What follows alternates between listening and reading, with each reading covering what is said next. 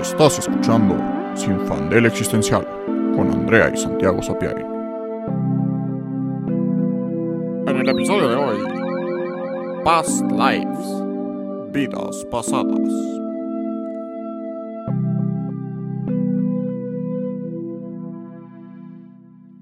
Hola, yo soy Andrea. Y yo soy Santiago. Y en el episodio de hoy vamos a hablar de Past Lives, una película nominada a Mejor Película Extranjera, Mejor guion, Mejor guion original. original y no creo que más, pero bueno. Muy nominada. Muy nominada y muy ganadora también, ya de algunas cosas. BAFTA. y así. Y está increíble. Está genuinamente increíble. Es coreana y creemos que coproducción con Canadá, pero no estamos seguros. La verdad es que la parte blanca nos vale madres, pero Exacto. Pero al menos es coreana. Es y, eso es, y eso es lo importante. Y es una película que, pues no sé, diría, es una película de amor. Es como, ¿qué género es? Supongo que en, en IMDb dirá drama, romance, el género, pero es una cosa diferente. el género es mejor dispárame. Ese es el género Exacto, de la el, género, el película. género es, este, Duele menos una bala. Sí, Eh, está increíble. Si no la han visto, eviten este episodio que está lleno de spoilers. Em, es una película que he visto tres veces. La primera vez que la vi fue en septiembre del año pasado cuando estaba a la mitad de un viaje que hice sola. Acababa de cortar. Eh, yo soy la señora, he tenido tres relaciones a distancia. Entonces, ver esa película a la cual yo no tenía idea de a qué me estaba metiendo, eh, se sintió como un ataque personal. Em, porque cuando la fui a ver, pues mi mejor amiga eh, me dijo como, oye, pues queremos ir con unos amigos a este cine increíble que tiene como temática de los años 20 y no es esta película, la neta no sé de qué es, pero pues vamos. Y yo va, no sabía nada, no había visto ni el póster, no sabía absolutamente nada. Entré, eh, lloré dos horas, salí y dije, otra vez. Y la volví a ver em, en el avión de regreso y después hace, ¿qué fue? ¿Dos semanas que la vimos juntos? sí, hace lo- sí. Porque dije, no, a ver, o sea, si este fue mi trauma cinematográfico, Santi tiene que verlo. Sí, y estuvo, pues está increíble. O sea, un poquito, cuenta la historia de Nora y Haesung. Este, ambos crecen en Seúl y son amigos de chicos y crushes un poquito, pero de que a los 10, 12 años. Y a los 12 años, si no me equivoco, Nora y su familia emigran a Canadá y se van así de que de un día para otro y, y ya, bye.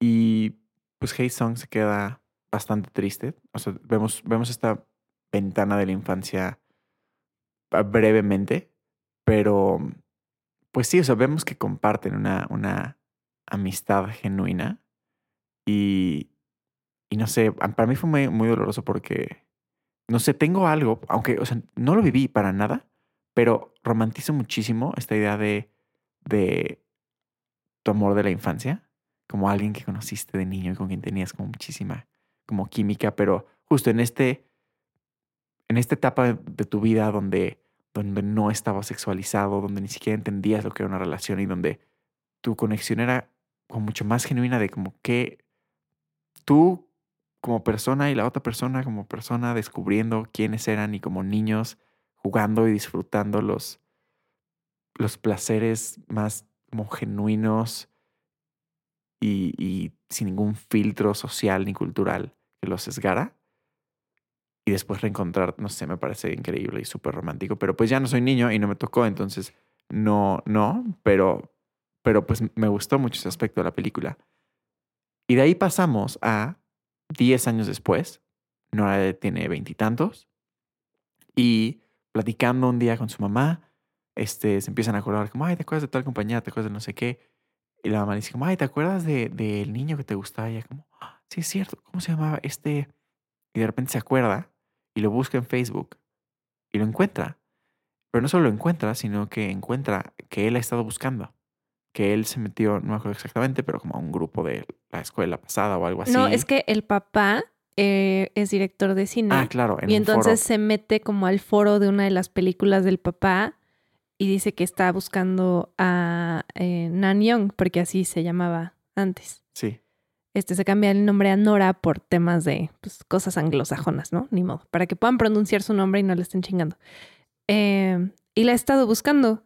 Entonces Nora dice como, ok, pues le voy a mandar mensaje, ¿no? Y, y está padre ver cómo le cuesta trabajo escribir en el teclado en coreano, porque pues obviamente son otros caracteres y en- Sí. en- como que intenta ver cómo puede hacerlo otra vez. Em, y le escribe como de, ¿qué onda? Soy Nora, hay que reconectar algo y deciden este, verse por Skype.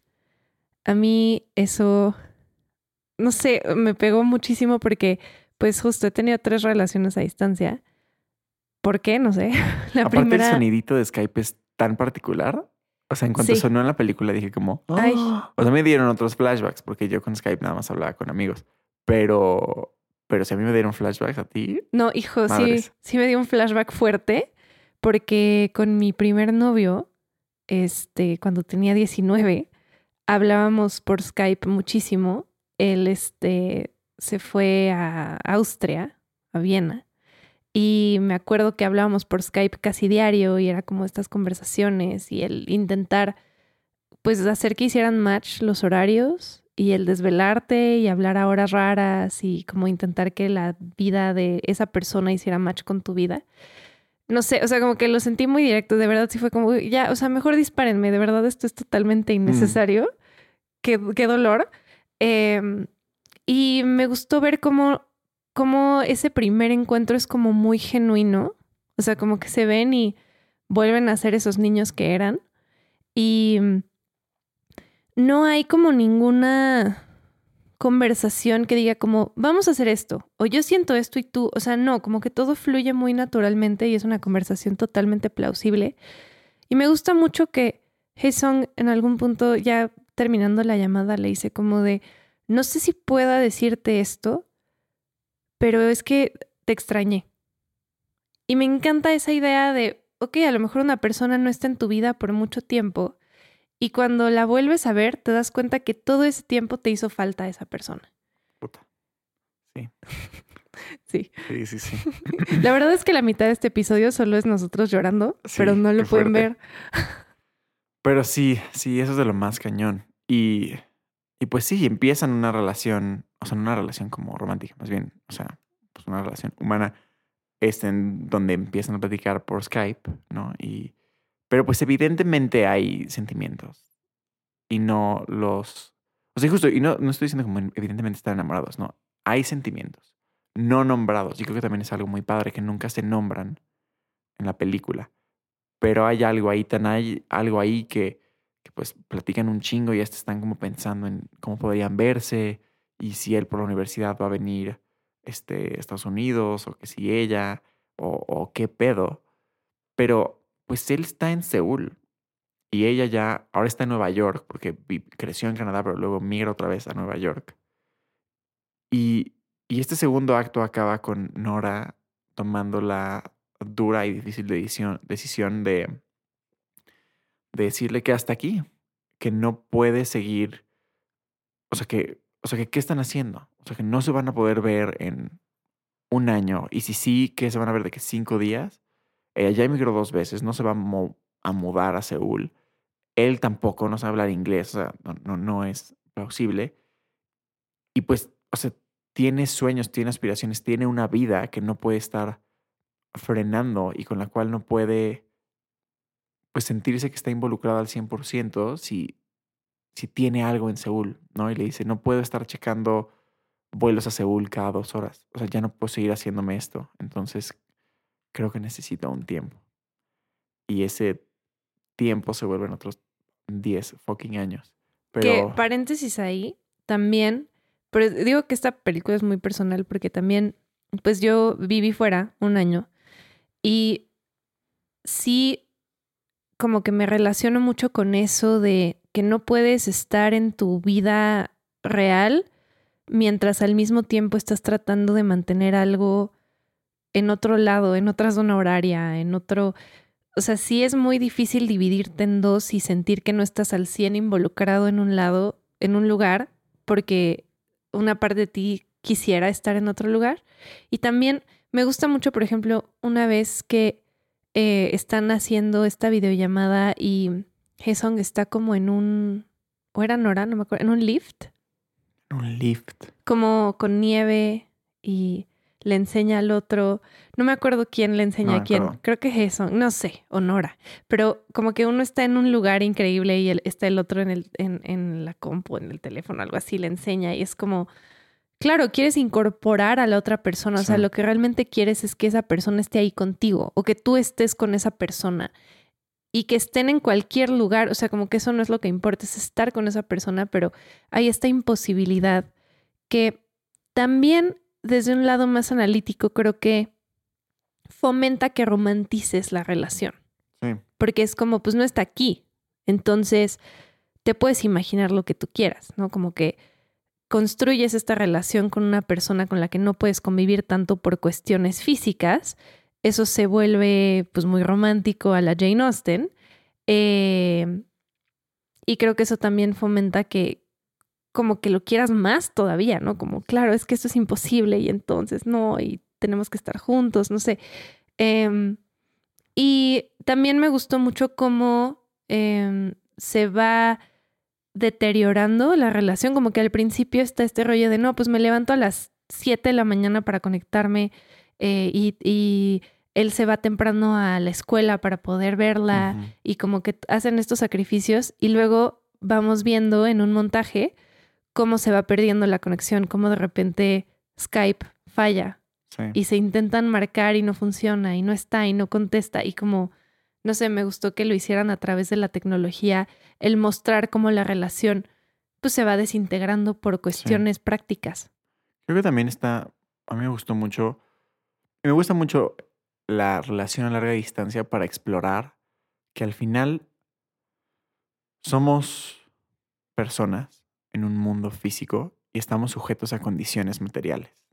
Y el amor es el concepto de los conceptos más idealizados, este, más romantizados, para la redundancia de la palabra. Bueno, justo no es redundancia, pero lo tenemos ligado el, el romanticismo al amor y esta idea de, pues, pues, pues sí, es increíble y, y el amor lo puede todo, pero bueno, quiero creer que, que el amor lo puede todo. O sea, sí, sí tengo un lado Disney que no, que se rehúsa A morir. a morir y se rehúsa a, a rendirse en ese aspecto, pero, pero no, en mi experiencia y más que nada en mi teoría eh, y en mi conocimiento, y creo que estamos sujetos a condiciones materiales y el amor no lo puede todo porque simple y sencillamente no lo es todo. No, no estás,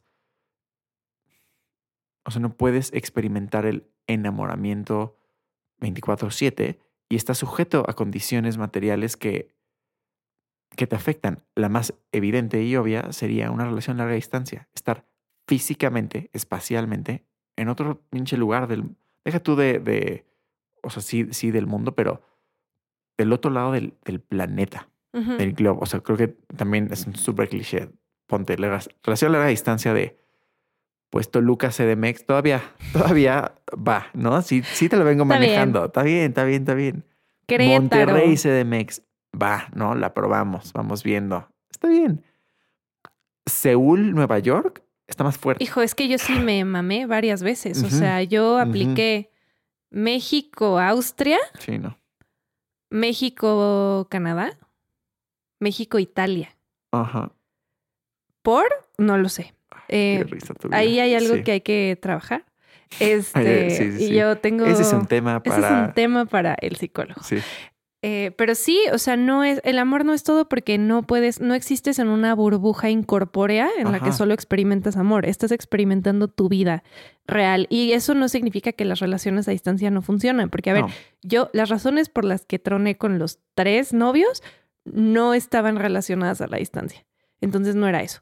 Eh, y digo, yo particularmente sí disfruté muchísimo esas relaciones porque, porque me gusta mucho conocer a la gente muy bien y es algo que te permite, la distancia te permite tener conversaciones, o sea, no tienes nada que hacer. No es como que vamos al cine, vamos a... No, estás tú y la otra persona y hablas. Y fin de la historia. Sí, Entonces claro. como que te fuerza a tener una conexión más fuerte, que creo que también eso pasaba con Nora y Hesong, más el pasado compartido, más Sí, Corea como un concepto claro. que Nora perdió. Em, Que es el otro lado, ¿no? Que, o sea, Nora emigra de chiquita y se separa completamente de todo un mundo. Ella pierde todo, de cierta forma. Y en esta pérdida de todo, pues Song se disuelve. Pero para Song, él solo pierde a Nora. Entonces para él es mucho más fuerte la pérdida y la ausencia. Se siente más. Y justo, y tiene que ver con términos materiales, no con términos de qué tan importantes eran para el otro. Aunque claro que hay excepciones, pero en general, pues sí, es, es mucho más fácil que si le das un giro de 180 grados a tu vida, pues se disuelvan los pedacitos porque, porque pues todo te importa. Sí, ¿no? perdió todo, perdió el país, la identidad, la comida. Exacto, o sea, tu energía emocional tiene límites, solo se puede ir a, pues, sí, o sea, no puedes estar completamente devastado por absolutamente todo. Exacto. Y para, para es como pues se quedó en el mismo lugar y perdió solo a Nora. Entonces, como que Nora se vuelve el símbolo de eso que perdió en su infancia. Exacto, Y de hecho lo vemos que es creo que nada más una toma cuando está en el ejército sí, y que, que después le confiesa a Nora que pensaba mucho en ella estando en el ejército. Y dices, pues ¿por qué? ¿No? O sea, si, si nada más eran amigos de niños y ok. Y creo que justo más allá de un enamoramiento que puede ser, también es lo que perdió de su infancia, lo que Nora significaba en ese momento para él. Y Song se vuelve el símbolo de Corea para Nora, de todo lo que perdió. Entonces es interesante cómo no solo extraña a la persona, no solo siente cosas por la persona, sino por lo que representa. sí, Y bueno, hace este leap otra vez de 10 años porque, bueno, Nora le dice, güey, ya no puedo seguir hablando contigo porque me, o sea, necesito vivir mi vida aquí. Y se va a un retiro de escritura en Montauk, que también lo hace referencia a eso cuando le, eh, le recomienda Eternal Sunshine of a Spotless Mind. Em, y bueno, se va a este retiro de escritura y ahí conoce a Arthur, que se vuelve su esposo. Que más me gusta mucho cómo lo conoce, o sea, me parece que después Nora dice, eh, luego Arthur dice como de que no era nada romántico, luego ahondamos en eso. A mí sí se me hizo muy romántico, o sea, se me hizo muy lindo cómo, cómo se conocen, como que es muy orgánico, tienen esta caminata en el sunset y hablan de Lin Yon. Y este concepto de Lin Yon me encanta, que es eh, una palabra en coreano que habla de las relaciones entre las personas y de destino. Significa como destino o el estar predestinado a algo. Y de cómo el hecho de que a lo mejor pasas al lado de una persona y la tocas por accidente es inyon. El comer con alguien es inyon. El eh, tener cualquier contacto con una persona es ese inyon. Y se va haciendo como capas y capas y capas. Y dice como, Nora le dice a Arthur, como para que se casen dos personas tienen que tener 8000 capas de Indian, ¿no? Tienen que haberse topado muchísimas veces en sus vidas pasadas. Em, y me encanta ese concepto porque aunque no está dentro de mi cosmovisión, por así decirlo, siempre me ha encantado esa idea de que tenemos vidas pasadas y que tenemos como conexiones que ya existen antes de esta. sí. Sí, y es, y justo está padre, sí es una historia romántica, ¿no? La de, la de Arthur y Nora. Pero bueno, estos 10 años después, no creo exactamente cómo empieza, pero la idea es que eh, Song viaja a Nueva York. Empieza con Nora y Arthur este, pasando por migración Sí. y les preguntan Ah, cómo claro. son familia Bueno, sí, Ajá. revela que son. Que y dicen casados como sí, sí, estamos casados. No, ¿no? más bien no me acordaba del el lado de él, como que cómo empieza. Pero bueno, más bien, o sea, descubrimos que va a viajar a Nueva York. Le- les cuenta a sus Les amigos cuenta a sus amigos que va a bajar a Nueva York. y le dicen como, güey, no mames, vas a ir a ver a tu crush de la infancia. Y él les dice como, no, no, ¿cómo crees? Ella está casada, yo no haría eso. Él sí haría eso. Él y él sí haría eso. Y en efecto va a visitarla y quedan de verse en un parque. Y... Ay, es muy doloroso, qué fuerte. Pero bueno, sí, y se ven en este parque, se topan y... Es que la pinche tensión, es que, que- es que qué duro. Pero bueno, la tensión es palpable. Evidentemente hay algo ahí no nombrado, no resuelto, pero que a la vez no puede resolverse. Y creo que lo más devastador es de esta visita, porque bueno, se ven y se cuentan de sus vidas y qué ha estado pasando, bla, bla. Y el Classic abrazo que se dan al principio, Dios mío. Se dan un abrazo. Sí, porque no se habían visto desde niños. O sea, los... ah, bueno, no se habían visto desde niños. O sea, habían platicado 10 años antes por Skype. Como... Entendemos que es como un buen rato, pero... Sí, de ahí no se habían visto. Y bueno, lo más duro es que acaba esta visita, regresa ella con su esposo y ella le dice como, sí, es, este, sí es como dijiste, solo vino a verme.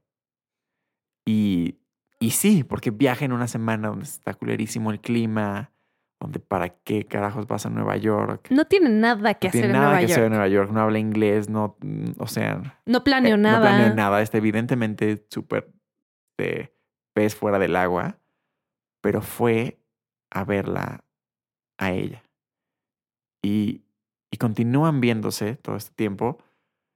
Y justo y para ella se vuelve como este símbolo de Corea. Es interesante esta escena donde dice como 20 veces, como, oh my God, es que es tan coreano. Sí, es, hace cosas coreanas y es muy coreano. Me recuerda tanto a Corea.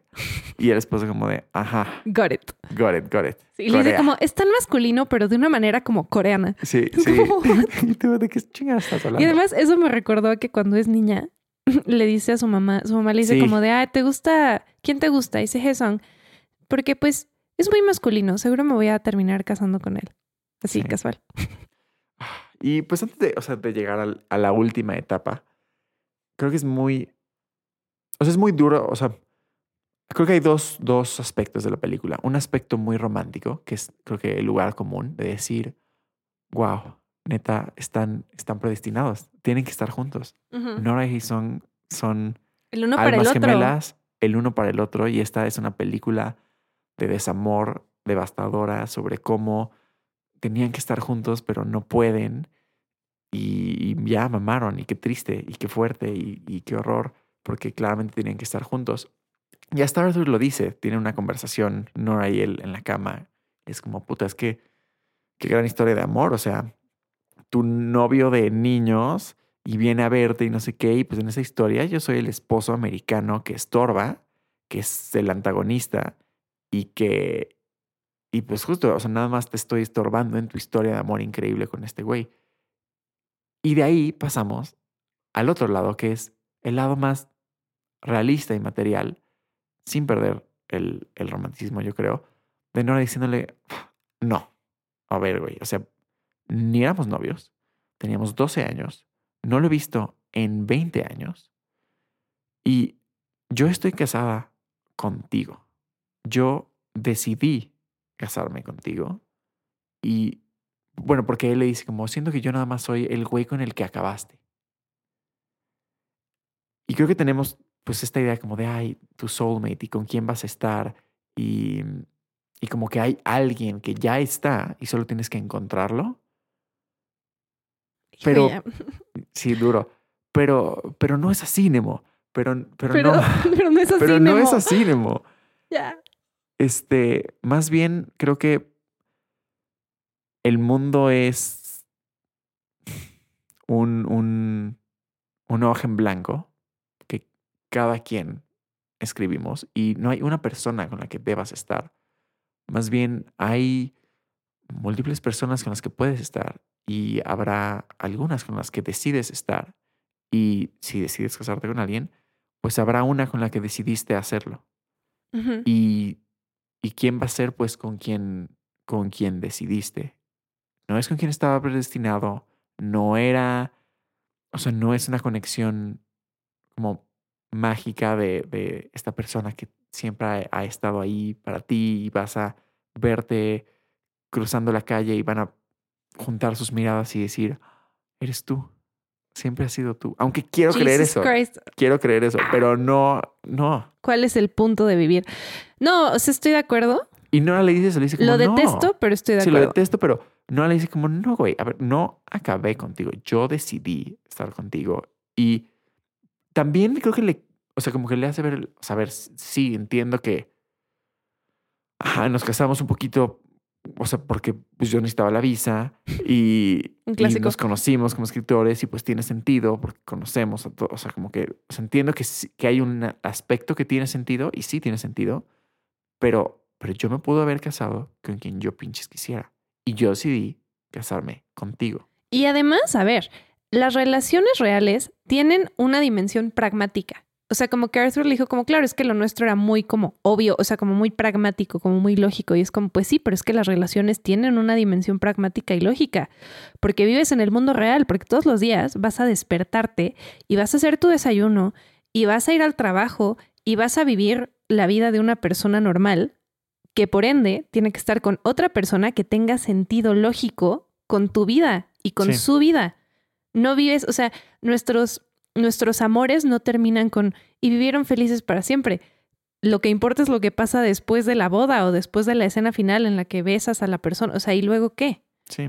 Sí, es la vida que construyes en conjunto. Y esto no es para decir que nosotros somos unos robots fríos que vamos calculando como sí, prospecto número 28, este, aplica en un 82%. No. No. De hecho, si intentas hacer eso, es un error, porque entonces a lo mejor en papel es perfecto. En papel encajan, pero ¿lo amas?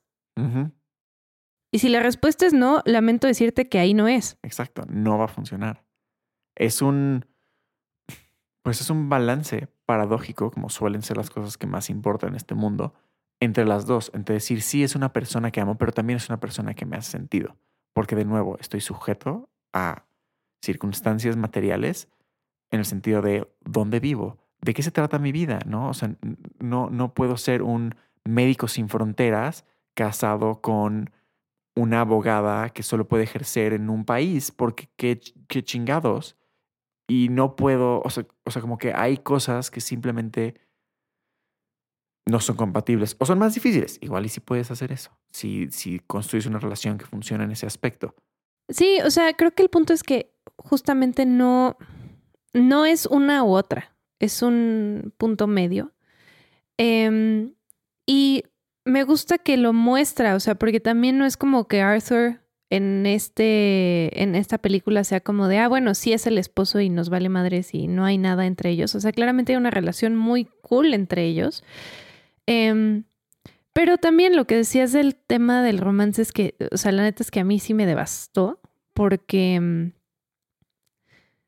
pues eso, lo sentí demasiado personal, no solo por la relación de cuando tenía 19, porque la verdad es que en este punto ya es un concepto, o sea, ya no lo siento como, como así, o sea, ya no me acuerdo de muchas cosas, ya es más conceptual, pero por las relaciones que tuve después, o sea, también hay esta parte, por ejemplo, cuando están hablando que em, él le dice, como es que a veces sueñas en coreano y eso se me hace muy cute, pero también me da miedo porque sueñas en un lenguaje que no entiendo, sueñas en un idioma que no entiendo y es como si hubiera un espacio dentro de ti al que no puedo acceder.